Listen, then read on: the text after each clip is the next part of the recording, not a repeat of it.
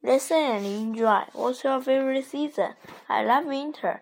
I don't like winter at all. Why? I don't like cold weather. I like spring and autumn. What's your favorite season? I love summer. I don't like summer at all. Why? I don't like hot weather. I like winter.